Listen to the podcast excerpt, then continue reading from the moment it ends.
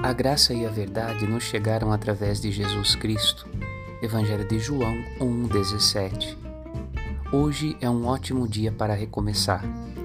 Esta também é a mensagem do Natal: olhar para Jesus, ver a luz, deixar-se envolver em Sua glória, contemplar o céu, amar quem Deus ama, para contemplar o amado em todos pelos quais quis se entregar como dom e presente de salvação.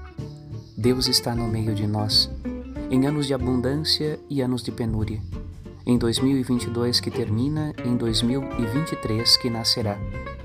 Desejosos de um novo tempo, de poderosa experiência de Deus em nossas vidas, consagremos o novo ano na esperança que habita o coração que ama, como Deus ama. Feliz Ano Novo! Padre Rodolfo Gasparini Morbiolo